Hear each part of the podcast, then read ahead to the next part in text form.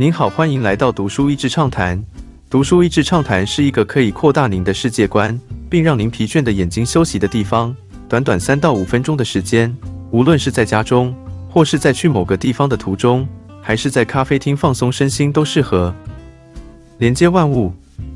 近年来，半导体与地缘政治纠缠不清的关系，很大一部分的视角是从美国来看，另一股声音是从亚洲的角度来看。这本关于安谋公司历史的书，提供了一个不一样的英国与欧洲观点。我听着作者用正统的英国腔所阅读的有声书，格外的有英式风格。细说从头，如同许多细谷科技公司的创业故事一样，安谋起于一群对电脑有热情的年轻工程师，一样因临近学校、剑桥而有热情活力。但不同于细谷的车库，他们草创时期是在一个谷仓里面。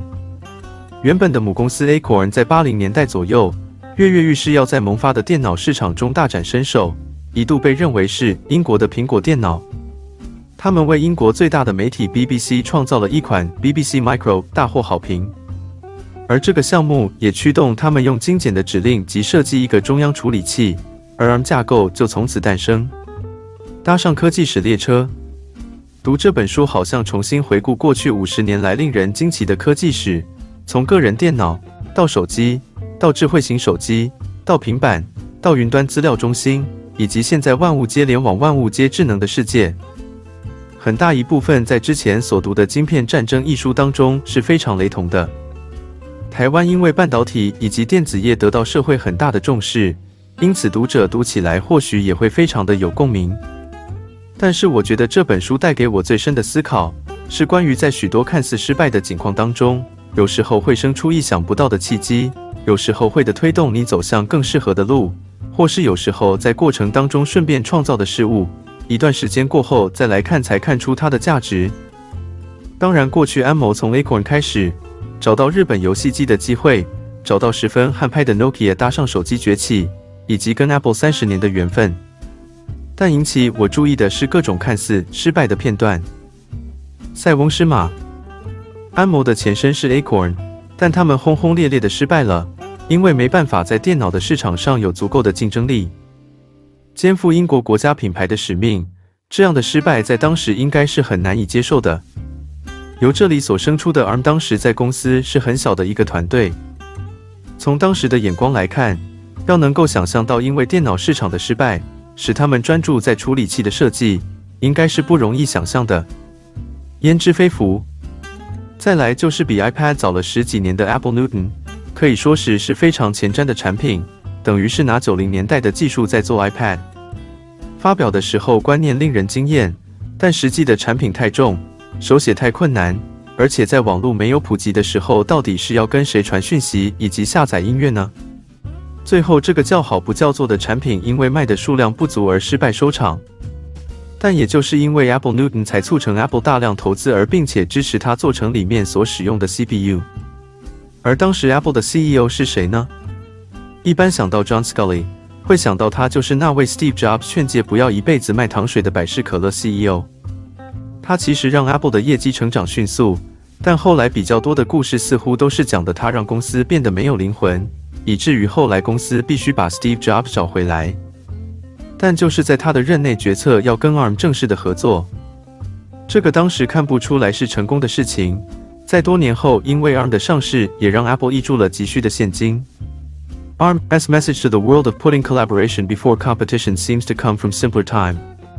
By working with everyone, it played a role in hastening broad technological development, empowering devices that touch everyone. 安谋在过去比较单纯的时候，给全世界的一个启发，就是把合作放在竞争之前。透过跟所有的人都成为合作伙伴，他在科技发展急速推进上扮演的关键的角色，也把运算能力带到人们生活周遭的各种设备中。努力不懈，坚持到底。安摩的故事现在看起来是非常成功的，而我相信当中的努力、幸运与挫折都是不可缺少的成分。但他值得学习的是，在二十世纪众多 CPU 比马力的时候，他选择站到一个不一样的位置。